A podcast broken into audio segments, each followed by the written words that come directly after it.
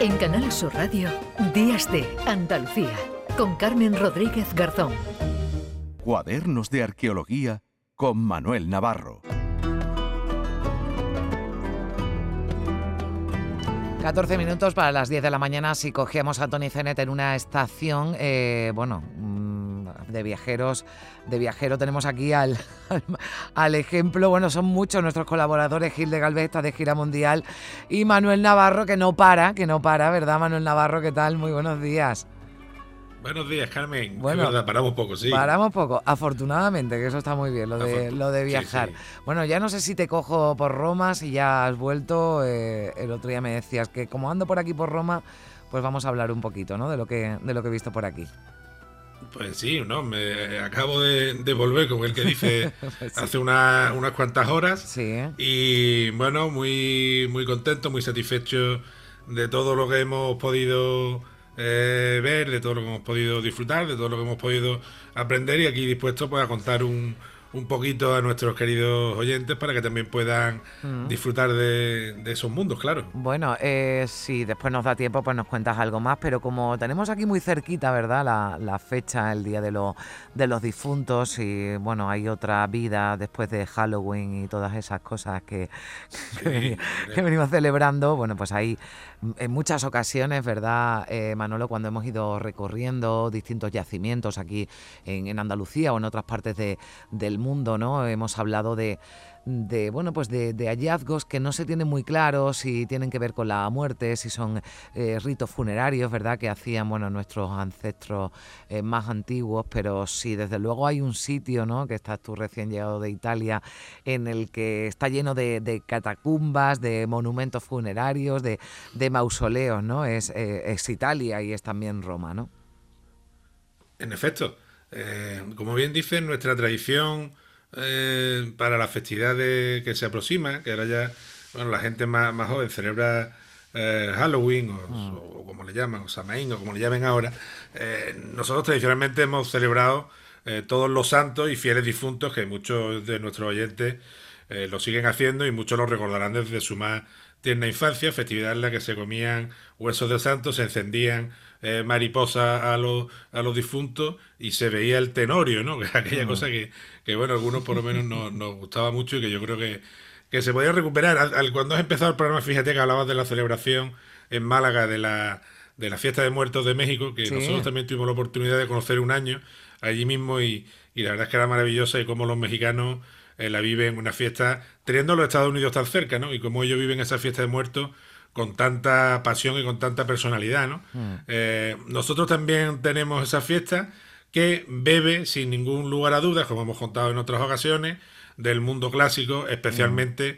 eh, del mundo romano, ¿no? Como bien decías, eh, bueno, me he pasado estos días viendo catacumbas mm. en Roma y las catacumbas pues requieren una explicación pormenorizada, pues para que todos sepamos un poco de qué estamos hablando, de su construcción, de su fundación, de su finalidad y, también de lo que era el mundo funerario romano, porque eh, el mundo funerario cristiano nace dentro de, una entidad superior que, es Roma, ¿no? Mm. Aquí en Andalucía, sin ir más lejos, en, Carmona tenemos eh, la grandísima necrópolis que hay, con la tumba mm. de Servilia, con la tumba del elefante, de la cual hemos hablado eh, aquí algunas veces. Quizá el paralelismo más, grande que hay con Roma y con su vía Apia. Mm. y tenemos que sentirnos muy orgullosos y muy vinculados de, nuestra cultura, pues con toda esta, esta tradición romana. Mm. Eh, ¿Qué son las catacumbas? Las catacumbas son eh, cementerios subterráneos, no son otra cosa. Y el, término cementerio, que esto sí requiere una, pequeña explicación, es un término que etimológicamente proviene de la palabra dormitorio, de la palabra griega. Fíjate, qué cosa tan bonita, ¿no? Mm. Porque, ¿Y por qué dormitorio? Pues porque las primeras comunidades cristianas eh, entendían, bueno, las actuales también, ¿no? Lo que pasa es que ha pasado el tiempo, como es lógico. Entendían que, las, que el segundo advenimiento eh, de Cristo, lo que se conoce como parusía, iba a ser en un plazo relativamente corto de tiempo. Con lo cual ellos entendían la relación con la muerte de una manera festiva y al, sitio donde se depositaban eh, los muertos, los cadáveres, pues le llamaban dormitorio fíjate qué, cosa tan, tan bonita, ¿no? De hecho, la propia eh, decoración de las catacumbas, de estas catacumbas de, de Roma que hemos estado visitando, tiene mucho más que ver con una visión eh, gozosa del mundo y con, una, y con una visión luminosa y bonita de la existencia, más mirando a la resurrección de los cuerpos que eh, con, la, con los elementos eh, de pasión o de muerte de, de Jesucristo, con, con, los elementos más propios del, del sufrimiento, que luego mm. al pasar de los siglos se han ido imponiendo en la propia en la propia religión cristiana, ¿no? Claro, el cristianismo, eh, digamos, primitivo, ¿no, Manolo? Era, tenía un concepto de la muerte, bueno, algo, no, no voy a decir festivo, pero quizás algo más alegre, ¿no? Del que después eh, fue evolucionando, ¿no? Con los años.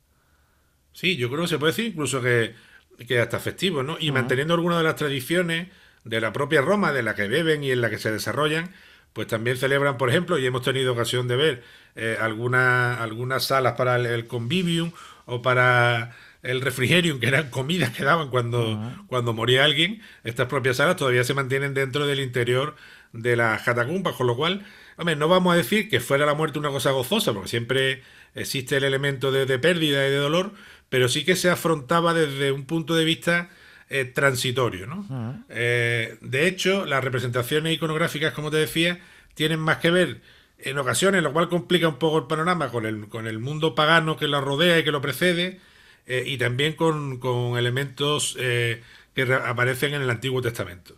Lo cual esto hace que se dificulte muchas veces la identificación de las comunidades cristianas al principio, que se mezclan bastante con, otras contemporáneas, y, bueno, y eso como te digo hace muy difícil su seguimiento, especialmente antes del, siglo III. ¿no? Mm. Eh, nosotros hemos visitado esta, estos cementerios que son realmente conmovedores, ¿no? La, mm. la catacumba de Calixto nosotros solo vimos una pequeña parte, pero hablamos de kilómetros de extensión. Sí, ¿eh? sí, sí, era... En, niveles diferentes. ¿eh? No, es, no es fácil eh, perderse, ¿no? Si uno no conoce estas, estas galerías ¿no? subterráneas. Te pierdes sin, sin ningún género de duda, te has perdido. Es decir, es un auténtico dédalo. Y si no te acompaña un fosor, los fosores son las primeras personas que excavaron las catacumbas y que las custodiaban. Y ese cuerpo, digamos, se ha mantenido eh, desde el siglo IV ¿eh? hasta el día de hoy eh, funcionando.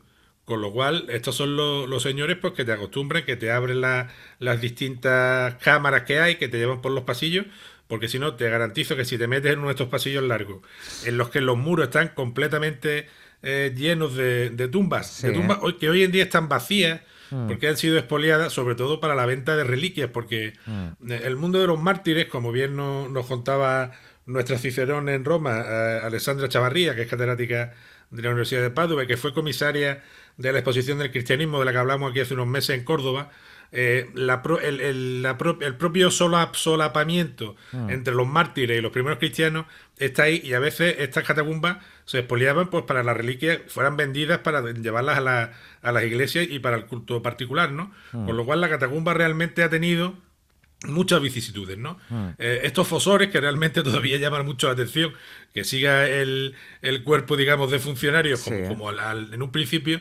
eran los encargados de excavar, porque la catacumba se hace, entre otras cosas, en Roma, también hay en Nápoles, porque son unos suelos que son de toba, que es una roca volcánica que es blanda y que se puede excavar con relativa facilidad, ¿no? Pero claro, estamos hablando de kilómetros de, hmm. de túneles, de kilómetros de túneles, los que se han excavado eh, las tumbas y los que se han excavado los panteones, y algunos de ellos han sido eh, profusamente decorados eh, de una manera verdaderamente prodigiosa y en algunos casos conmovedora. Manolo, en un tiene, sitio que se llama la capilla. Sí, perdón, no, perdón, te he interrumpido. En la capilla, de no me decías. En un sitio que se llama la capilla griega de la, de la catacumba de Priscila, que probablemente sea de las primeras que se hizo en Roma. Se puede ver, por ejemplo, una reproducción de, lo, de los Reyes Magos entregando eh, sus regalos al recién nacido, pero también se ven elementos del, Antiguo Testamento, eh, pues como eh, el arca de Noé, que curiosamente no se representa como un barco, sino se representa como, un baúl del que sale Noé, ¿no? Es una cosa muy, muy curiosa. La riqueza iconográfica de esta catacumba grandísima, y ahí hemos tenido la oportunidad de ver la primera representación que se conoce de la Virgen María con el niño en brazos, ¿no? que es una representación del siglo III mm. y que está ahí en un recodo, en una pequeña, en un pequeño techo, y, la verdad es que resulta eh, muy conmovedor como eh, una, un nuevo movimiento, una nueva religión casi que fue haciéndose desde, desde el inframundo y saliendo a, a la luz, porque verdaderamente todo esto nos lleva al proceso eh, de formación del, cristianismo, hmm. especialmente en la que era la capital del mundo, Caput Mundi, que decían hmm. de Roma en aquellos, en aquellos momentos. O sea, la primera representación, la primera representación, Manolo, de, o sea, no hay otra certificada, ¿no? Digamos, de una representación de, de la Virgen María con el niño en brazos. Está ahí en una catacumba, ¿no? De Roma. Efectivamente, en la catacumba de Priscila está la primera representación de la Virgen María con el niño en brazos. No se conoce ninguna bueno, anterior, y probablemente sea difícil, sí. Eh, y una cosa, ¿sabemos por, qué, por qué ese cementerio bajo tierra? ¿Hay algún porqué de que esos eh, cristianos primitivos eh, decidieran pues eh, enterrar a, a, su, a sus muertos bajo tierra. Bueno, bajo tierra me refiero, bueno, todos, eh, todos los... Sí, en esa estructura. exactamente, un cementerio interior, ¿no? Digamos, y no exterior. Bueno, lo primero es que los cristianos, como eran romanos en su gran mayoría, sobre todo los de Roma, como es evidente, eh, se atenían a la, a la legislación vigente. Los romanos, desde la ley de las doce tablas, que es una ley del siglo V antes de Cristo, prohibían el enterramiento dentro de las ciudades de ahí la necrópolis de Carmona, que está hasta el muro, y entonces ellos se van a dónde? A la vía Apia, fundamentalmente, que es la vía donde se están todos los mausoleos, todas las tumbas de, de los propios eh, romanos. Entonces ellos lo que hacen es comprar eh, fincas por los alrededores de la vía Apia, que es extramuro, y ahí empezar eh, a acabar estos, estos cementerios. ¿Por qué son tan grandes? Probablemente porque eran baratos de construir gracias a esta, mm. a esta piedra volcánica, ¿no? Eh, de hecho, hay datos que la propia Alessandra nos comentaba de los costos de, lo que suponía un nicho en un, en un sitio así y para un trabajador normal pues le suponía tres días de su salario, ¿no? Con lo cual, excavarte el nicho en una, en una catacumba era barato si era el nicho solo. Hmm. Si ya te hacías un cubículo que una especie de panteón familiar, lo decorabas y todas estas cosas, pues evidentemente el precio iba increciendo. Pero eh, una de las razones era, sin duda alguna, eh, su bajo coste. Esto también promovió que algunos prohombres de la Roma antigua y algunas señoras, como el caso de Priscila, que es la que da el nombre a esta catacumba que, te he mencionado hace un momento, financiaran la construcción de estos cementerios, de estos dormitorios que eran para estas primeras comunidades cristianas y que la gente pues, se pudiera enterrar, enterrar allí. Es decir, el, eh, la aportación de personas de, digamos, las élites romanas al origen del, del cristianismo, por ese sentido también fue importante. Eh, lo que también hay un elemento que debemos desterrar de nuestro imaginario colectivo es que la catacumba era un lugar donde se refugiaban hmm. las comunidades en las persecuciones. Eso se ha demostrado eh, científicamente que no es así. Es decir, las catacumbas son cementerios y lo que se reunían en esos cementerios entre otras cosas, porque imagínate la atmósfera, hmm. eh, era pues para enterrar a los muertos y para, hacer, y para hacerle su última, darle su última despedida. Bueno, pues eh, hemos conocido mucho más de las catacumbas. Yo te confieso, Manuel, que la primera vez que fui a Roma, que yo era muy joven, que tendría, no sé, 16 años o así, eh, fui a las catacumbas, claro, pues en ese momento tampoco me llamó nada la atención ni entendí muy bien qué hacía recorriendo unos túneles, pero después vuelto a Roma, no nunca he vuelto a ir a las catacumbas, pero después de escucharte me lo me lo debo para el próximo, para el próximo viaje. Bueno, pues eh, nos hablamos en la próxima semana. Manuel Navarro, un beso fuerte. Un beso fuerte a todos. Adiós. Feliz semana.